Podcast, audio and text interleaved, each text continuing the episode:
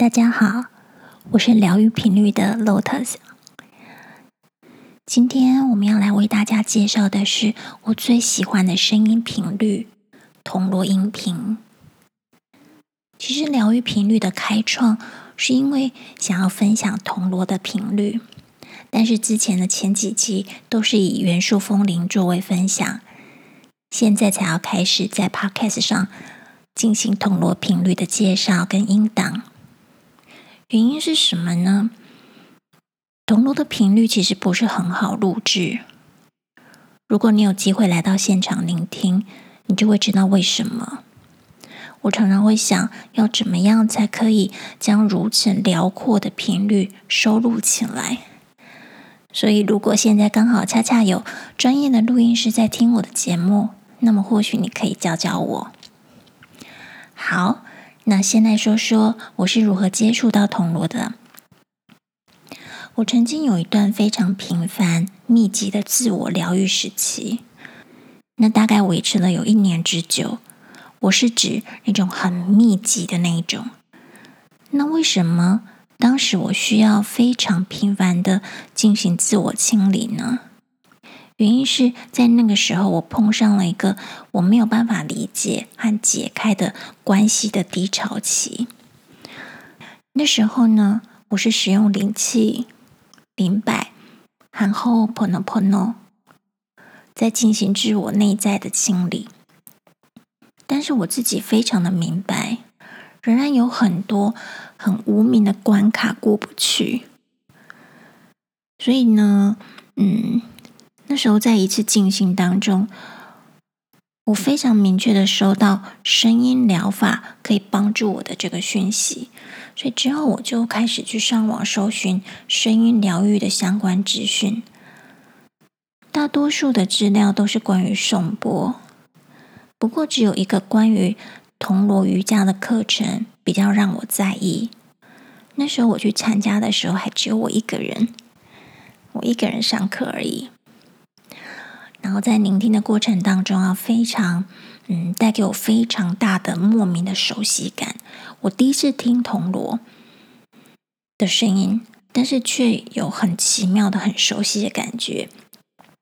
那种很熟悉的感觉，其实我后来想想，可以追溯到我小时候，因为我小时候常常会在夜晚睡不着的时候，有意识变异的状况。嗯，那什么叫做意识变异的状况呢？就是我的意识是很清醒的，因为我睡不着嘛，但是会突然感觉到身体的感知会膨胀到很大很大，大到淹没一切，然后大到完全没有边际，然后突然之间又会缩小，缩到很小很小很小，小到比一个点还小，嗯。当时的那种呃膨胀又缩小的那个速度感，是令自己非常害怕的。然后那种熟悉感也很像是我不时会做的梦，在很明亮的黑暗当中，很自由的穿梭，然后跳跃在不同的时空当中，也很像在飞翔的梦。总而言之，同频率对于我来说，好像是。好像是回家一样的那种，那么自然，终究还是回到家了，还是进入到家里头的那种很命定的感觉。不晓得，当时那就是一种很奇妙的感觉。之后的课程学习超级顺遂的，我立马就有课程铜锣的课程可以上，然后呢，立马又衔接了铜锣频率的大师 Don Conroe 来台湾授课。然后立马又有金钱可以购买铜锣，一路顺畅到这一切的发展，好像是嗯某个人在我不知道的情况下就为我安排好的一种旅程一样。所以当时在那个静心里面收到要我往声音疗愈方向进行的那个讯息，就变得现在想想就变得非常的神奇。那你一定很好奇，我当时的关卡有过去吗？答案是有的。关于铜锣的频率，我等等再多说一点它的深度。我们先回到前面，我前面说我很积极的使用灵气、灵摆和 Ho'oponopono 进行自我清理，但是还是过不去。我这里要说的是，并不是他们是没有用的疗愈方式，我反而觉得是他们帮我清理了一些前行的障碍，让我可以在后来的静心当中收到声音疗愈的这个讯息。而每个人的因果都不太一样，我自己也常常遇到，因为受到铜锣频率的清洗洗涤之后，而后遇到比较美妙机运的一些故事，像我。又是因为接触到铜锣频率之后，然后莫名的对水晶频率的感知力变得很强。水晶其实一直在我的工作范围里，一直有很长的一段时间。但是呢，在过程当中，其实他们对我来说都只是陪伴，非常美丽的陪伴。但是最近，我对水晶的体感的那种感知变得非常的放大，那种水晶是活生生的、纯有的那种体感。就很像是身边的猫猫狗狗在磨蹭你的那种那么有存在感的感觉。所以说，自我清理真的是一种非常酷的解锁机制。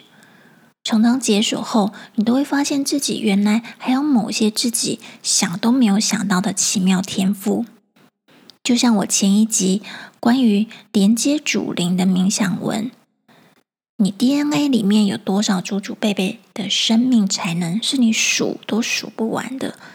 那如果你还有轮回转世的信念啦，或者平行宇宙、多重宇宙的概念，那么你就会知道一个人的心灵资料库，或者是称为心灵图书馆，有多么庞大了。所以解锁是什么意思呢？对我来说，就是解开自己。以为的个人限制，像是有一次我做一个清醒梦，在梦中我问了梦背后的觉知，我有什么天赋，然后梦境立刻就显化成呃草药的制作过程。我醒来之后还莫名其妙的，因为那不是我当时的兴趣，我也没有任何相关的学习与背景。但是，如果你现在有留意疗愈频率的 FB，你就会看到我时常在分享植物的居家保养和怎么制作的贴文。所以，有什么好理由可以说服你常常自我清理呢？对我来说，就是遇到非常广阔的自己，想都没想到的自己。好，你可能还没有经验过铜锣浴。在台湾，声音疗愈比较普遍的媒介，可能算是颂钵吧。再早期一点，最普遍、最普遍的声音疗愈，我觉得算是宗教音乐里头的泛音音乐。如果你没有听过铜锣浴，那么下一集我会录制一个没有说话版本的铜锣频率，那么你就可以不被打扰的好好享受四十五分钟的铜锣浴。简单的来说，铜锣浴就是沐浴、休息在铜锣的音频里。在铜锣浴里，我们使用的铜锣不是庙会的那种小小锣，也不是庙里面或是佛寺里面用的那种超大锣。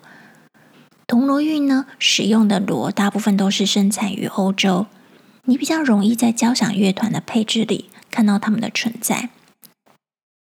像我上个礼拜去欣赏《布兰诗歌》这部作品，打击乐团里就配置了欧洲铜锣。欧洲铜锣的声音和亚洲铜锣的声音有什么不同？下一集你可以自己听听看，立刻就会知道它们有什么不同。聆听铜锣频率的过程，对我来说是一种意识扩展的体验。这个以后有机会再讲讲里面有趣的内容。就因为每一个人聆听完之后都有非常个人性的体验内容，所以如果你是参加现场铜锣浴，在结束之后，我们都会邀请现场的朋友讲讲自己在铜锣浴当中的意识体验，或者有什么样的感受，很有趣。有时候呢，会跑出你以为忘记的人或事情。有些人还会莫名其妙的自己怎么会掉眼泪？有的人会觉得自己好像聆听到海底鲸鱼的声音，也很常听到，嗯，喇嘛在诵经的这种分享。很多人都会说，这个声音很像宇宙的声音。